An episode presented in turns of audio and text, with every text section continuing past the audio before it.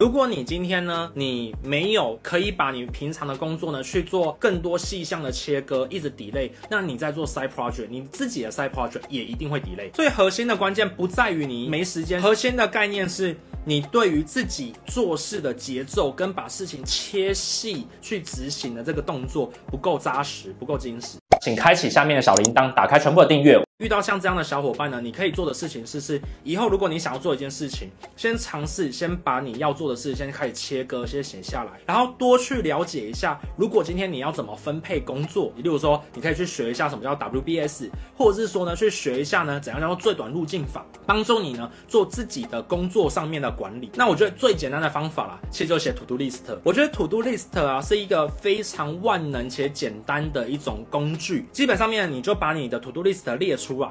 列出来之后，把它切割切细。当你切割切细之后，你慢慢的打勾，你会发现到你的时间管理就莫名其妙变好了。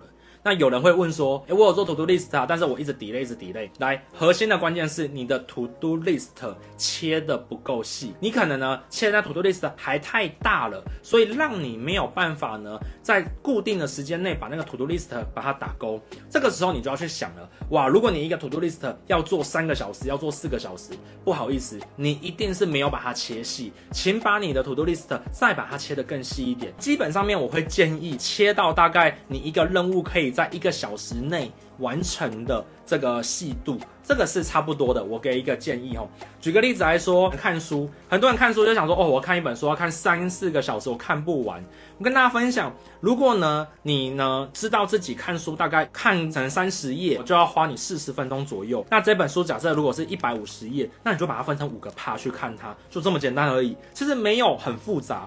那为什么说是一个小时内呢？因为你的国中一堂课就四十分钟，高中一堂课就五十分钟。因为你人生当中的大部分的精力在四十分钟到五十分钟就会已经很极限了，所以这其实就衍生出来叫做什么？叫做番茄钟工作法。所以呢，番茄钟。搭配上 To Do List，其实就是很棒的一个做事模型哦。所以养成这个习惯，把你手上的任务切割变小，变成微任务。当你变成微任务之后呢，你再去执行，你的效能才会出来。那所以这个概念呢，在高绩效心智里面有写到，它叫做微行为或是微任务。简单来讲，就是你要把一个大的事情切割切细，然后呢，你去做，你才会看到具体的成效，你就不会拖延，你的效果就会变更好。而且切割切细，你才会知道要怎么做，然后这。之后呢，效益才会变更好，想跟你分享。那刚刚我在讲 To Do List 把事情切细这件事情，大家有没有做这件事？或者说你的生活当中到底有没有在做 To Do List？如果有在做 To Do List 的人，帮我打个一，帮我打个一。那如果呢，你做了 To Do List，但却发现到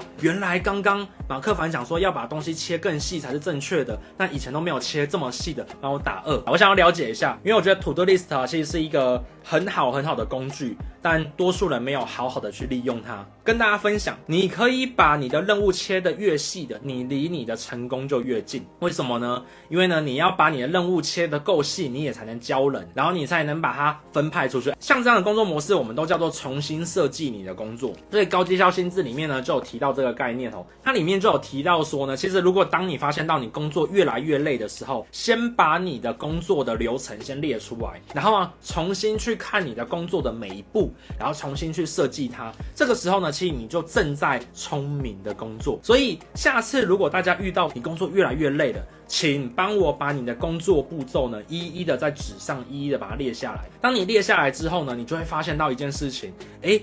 原来我以前工作的步骤居然有很多这种是费时费力的，那我要去修正一下。我把它修正完了之后呢，立刻察觉到我的效能就开始提升。我想跟你分享，如果是你是台中的朋友的话呢，我有一场品书俱乐部，我会讲这本书，大家可以去报名参加。想跟大家分享，那这就是我们今天呢马克凡生活 CEO 啊所讲的这些内容哦。那如果对你有帮助的话呢，就帮我分享出去。知道跟做到之间的差距在于努力的执行跟练习哦。那我们下次见喽，拜拜。